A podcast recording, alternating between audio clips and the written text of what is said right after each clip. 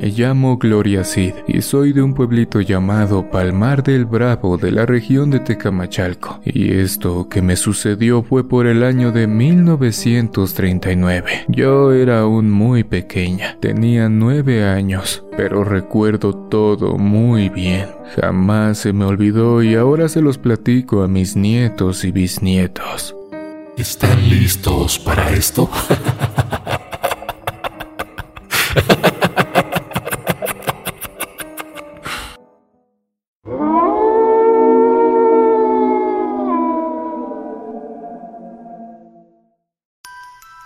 Yo vivía con mi mamá y mi hermano ya que mi padre hacía poco había fallecido. Era una vida realmente difícil para ella. Tenía que cuidarnos y trabajar a marcha forzada. Ella hacía lo mejor que podía para enviarme a la escuela y cumplir con sus deberes. Era una gran madre. Pero pese a esto, tuvo que tomar una difícil decisión aquel día que nos vimos con un poco más de necesidades. Realmente ella no quería que dejara la escuela, así que un día platicando con unos familiares le comentaron algo que cambiaría totalmente nuestras vidas. En el pueblo había una casa muy bonita que veíamos cuando íbamos a comprar ropa o al médico. Era la que todos en el pueblo llamaban la casa de los ricos. Era una familia que había llegado hace unos años y eran dueños de una pequeña fábrica y algunos terrenos, incluyendo la casa de la que hablo. Eran unas personas muy amables por lo que se decía en el pueblo y pronto necesitarían ayuda. Ya saben, personas que les hicieran algunos encargos para la señora o lo que se ofreciera en la casa. Los familiares le sugirieron a mi madre que hablara con los dueños de la casa rica. Como le decían, posiblemente me aceptaban para trabajarles y con esto ayudarnos, ya que la señora de esa casa les había comentado a otras personas lo que ahora ya sabía mi mamá. Ella estaba dudosa de hacerlo, me cuidaba mucho y no quería que yo trabajara, pero la necesidad y el escaso recurso económico que teníamos y con mi hermano pequeño la hacía pensar en esa posibilidad. Así estuvimos un tiempo más meditando la posibilidad y sobrellevando la vida como ella podía. Tengo que aceptar que eran otros tiempos y al final aceptó. Me llevó con aquella familia millonaria para ponerme a sus órdenes. Aún recuerdo cuando llegamos a esa casa. Todo lo veíamos muy bonito y grandioso para ese tiempo. La empleada que les ayudaba nos abrió la puerta y nos hizo esperar un momento en lo que entraba a avisarle a la señora para ver si nos recibía. Nosotras estábamos apenadas, pero mi mamá me sonreía para que yo me sintiera más tranquila y al ver que hasta mi hermanito era feliz, se me pasó un poco la timidez. La empleada salió a recibirnos junto con la dueña de la casa. Nos saludó muy cordial y se presentó como la señora Dolores. Mi madre contestó a su saludo y nos presentó. Recuerdo que la señora millonaria se inclinó y con una sonrisa me dio un tironcito de mi mejilla y nos dijo, Pasen, por favor.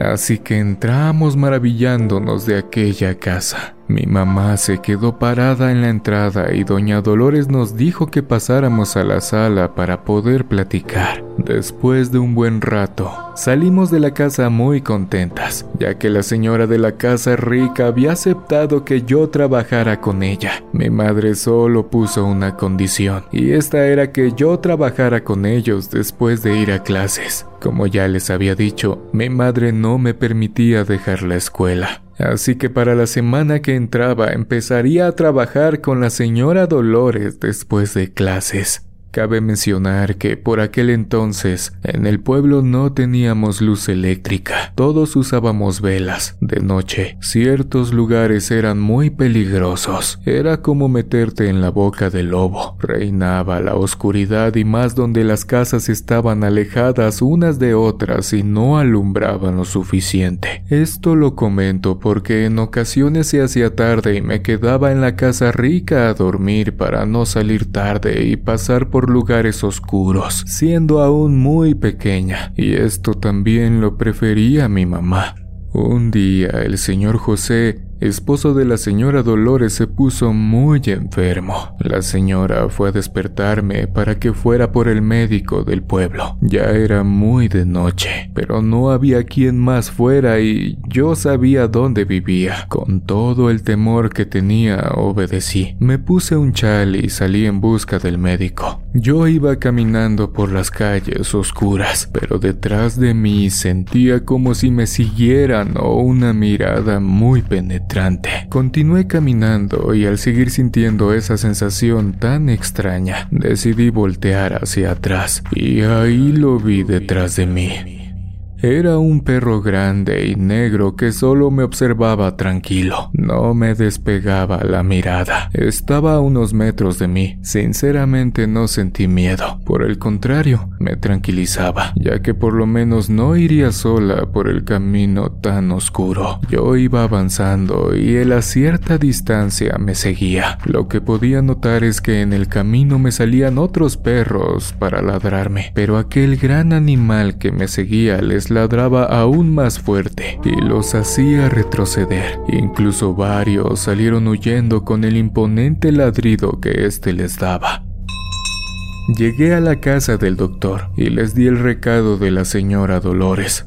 El doctor me recibió y me dijo que regresara a la casa para decirles que en un rato estaría por allá. Así que de nuevo, Tendría que regresar de la misma manera. Me despedí e intenté buscar con la mirada a aquel enorme animal, pero ya no estaba. Hasta que minutos después, mientras regresaba, lo vi en la esquina de una casa. Estaba muy oscuro y el perro negro no se notaba de lejos, pero sus ojos se le veían claros y radiantes. Así que de nuevo, me tranquilicé al saber que estaría acompañada en el trayecto de regreso. Así continuamos el camino de igual manera estando custodiada a la distancia. Pero esto no es lo que más me impresionó hasta el día de hoy, sino lo que me dijo al otro día mi mejor amiga de la escuela. Ella se llama Josefina y era mi compañera de clases. Vivía a dos casas y salíamos a jugar cuando yo podía. Ella me tenía mucho cariño, tanto como yo a ella. Ese día en clases me dijo lo que me dejó pensando por varios días y es lo siguiente. Ayer me dijo mi abuelito que te fue cuidando en la noche porque te vio solita y no quiso que corrieras algún peligro. Él sabe que le ayudas a tu mamá y no tienen quien vea por ustedes. Así que él estuvo contigo durante todo el camino. Yo le dije que tal vez se había equivocado. No era posible porque yo no había visto a su abuelito. Yo lo conocía muy bien y no lo vi. Ella solo me sonrió y me dijo que su abuelito no mentía, que si él se lo había dicho, es porque era así, que yo no me preocupara porque él me cuidaría como lo hacía con ella.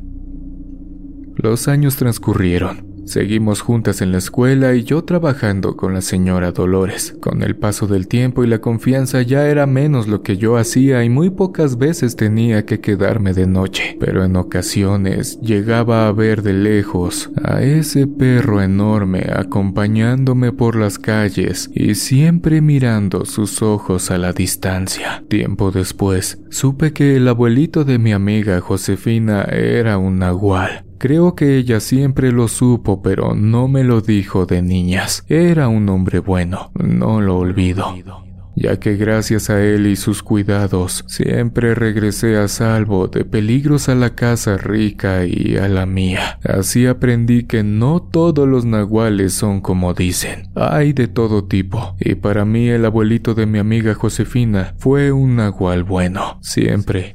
Le estaré agradecida por haberme cuidado tanto.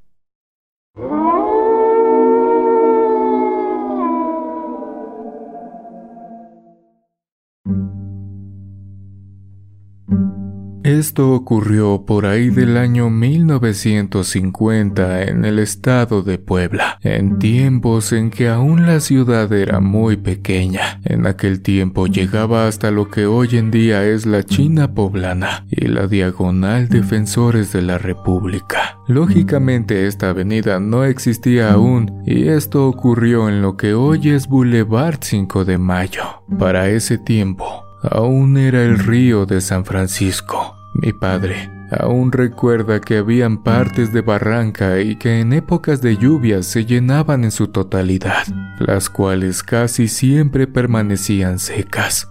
La situación era difícil para los que tenían ganado en aquellos tiempos y lo que ocurrió le sucedió a su tío, pues tenía un establo y se dedicaba a vender leche a domicilio. Esto era muy común en la región en esos años. Mi padre trabajaba con él y como todos siento yo buscamos superarnos. Mi padre quería tener un poco más de recursos y aunque mal no le iba con su tío, decidió tomar la oferta de un conocido que le ofreció entrar a trabajar con él en una compañía cementera. Mi papá, después de pensarlo un tiempo, aceptó ir a trabajar con su amigo. Cuando mi padre fue a la cementera, se quedó con el puesto. Lo único con lo que no contaba es que trabajaría en el turno de la tarde, por lo cual saldría muy noche y tendría que irse caminando a casa, ya que por ahí no había ningún tipo de transporte pues el pueblo apenas comenzaba, ni luz eléctrica había. Lo que tocaba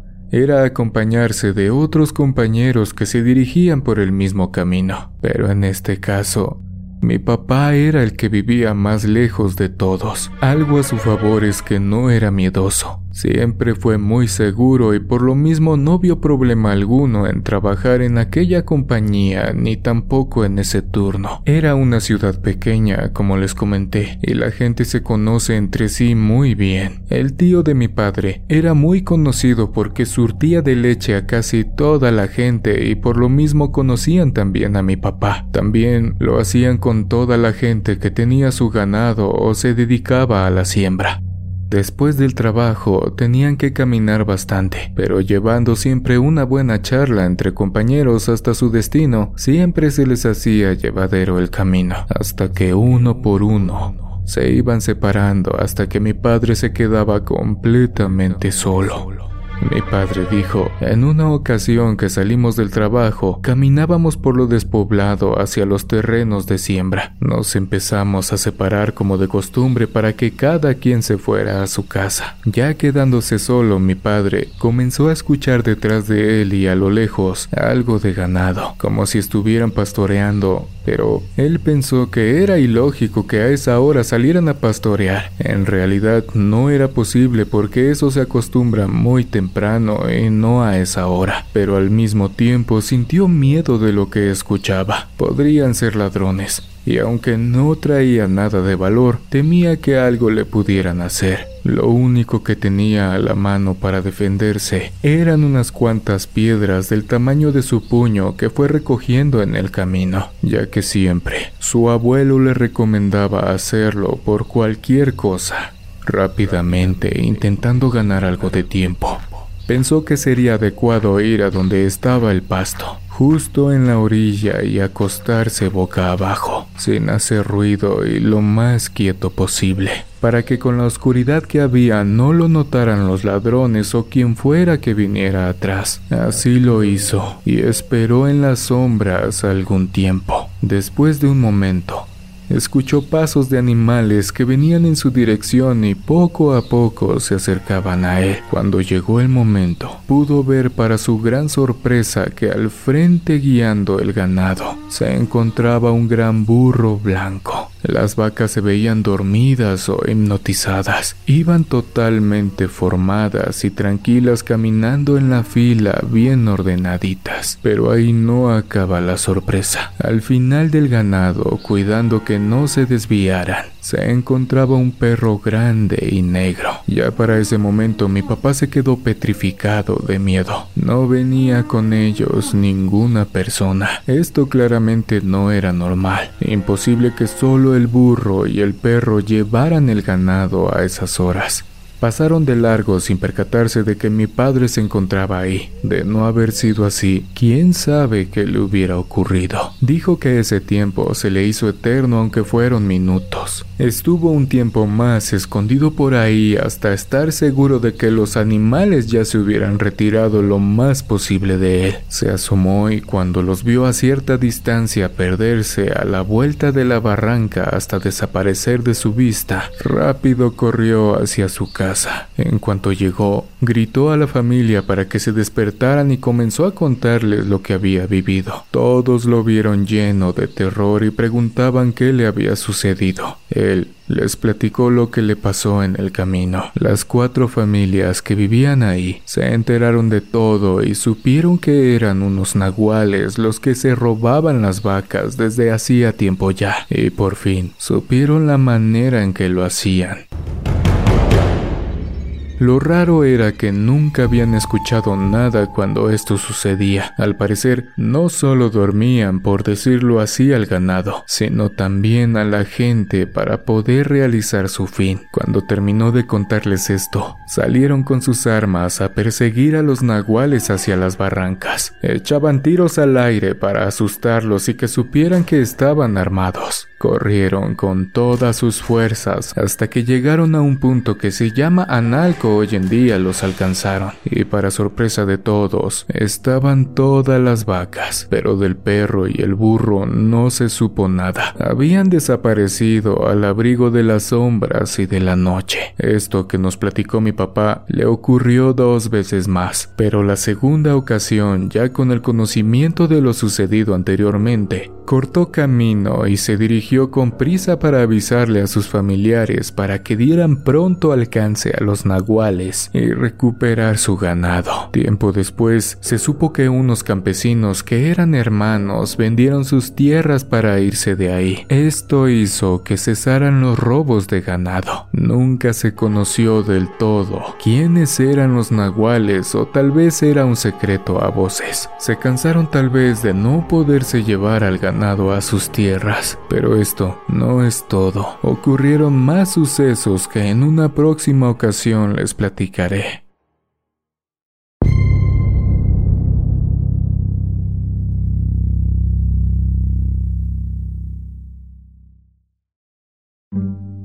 Me llamo José y esta historia que les contaré me la platicó mi padre y mi tío, los cuales eran trabajadores en una empresa textil y líderes sindicales también. Esto ocurrió por ahí del año 1900 y fue en la fábrica más grande del estado de Puebla. Se llamaba la Atoyac y estaba ubicada en San José Mayorazgo, a orillas del río Atoyac, actualmente calle 11 Sur. Un día después del día que le decían de raya, llevaban el dinero para la paga de los trabajadores y esto era bien sabido por la gente del lugar, pero también sabían que dejaban el dinero bien guardado y custodiado por dos guardias que se quedaban ahí totalmente armados por cualquier eventualidad. Y gracias a esto, nunca había ocurrido nada. Claro, hasta aquel día que todo cambiaría.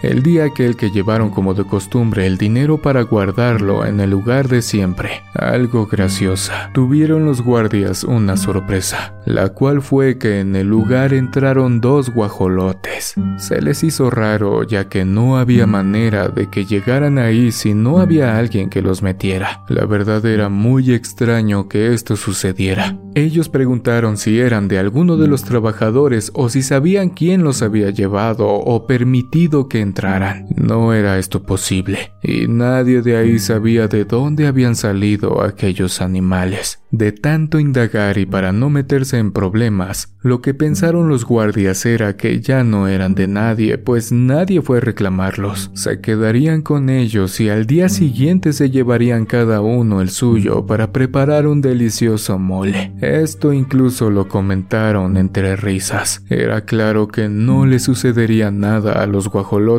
por dejarlos encerrados solo una noche. Al día siguiente, nadie se enteraría de esto y ahí no habría pasado nada. En eso quedaría todo ese asunto.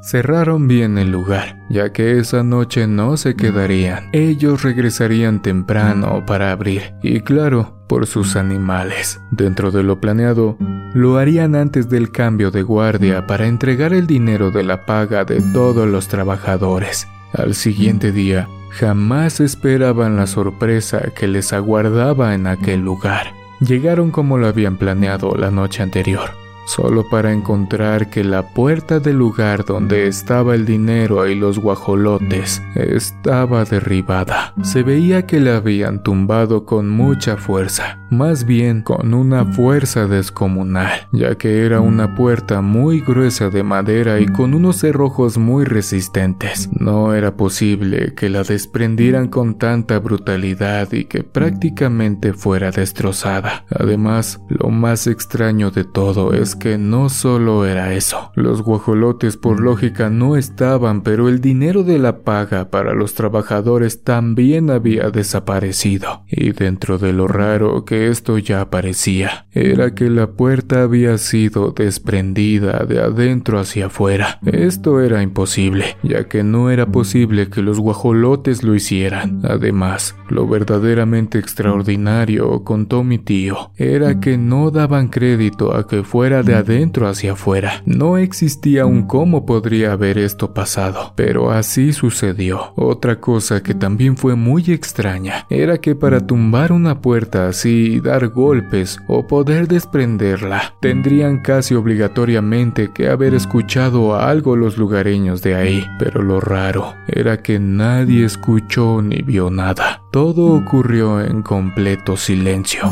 Esto no era nada normal y mucho menos.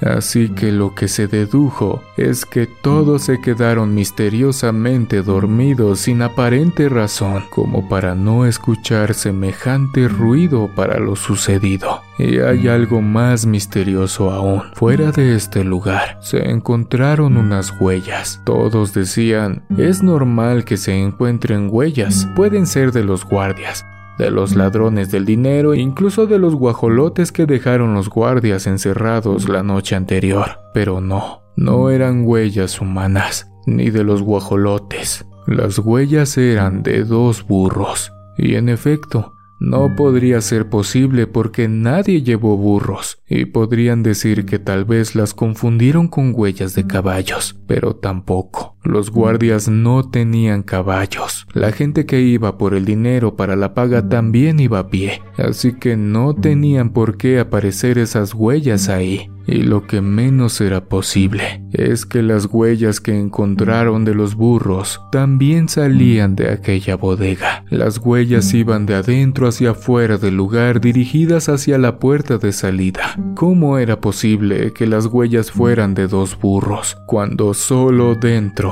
habían quedado encerrados los dos guajolotes que habían llegado misteriosamente hasta aquel lugar? Nunca se develó el misterio, pero siempre se comentó que debieron ser nahuales que sabían que el dinero de la raya de los trabajadores de la fábrica textil se guardaba allí. Investigación basada en hechos reales, original y escrita por Gemisha, diosa de la oscuridad. Amigos, muchas gracias por acompañarme en esta emisión. Me ayudarías mucho si te suscribes activando la campanita y me dejas tu pulgar arriba acompañado de un comentario. Y si tienes el valor de escuchar otra de nuestras historias de terror, te dejo una en pantalla para acompañarte lo que queda de esta noche.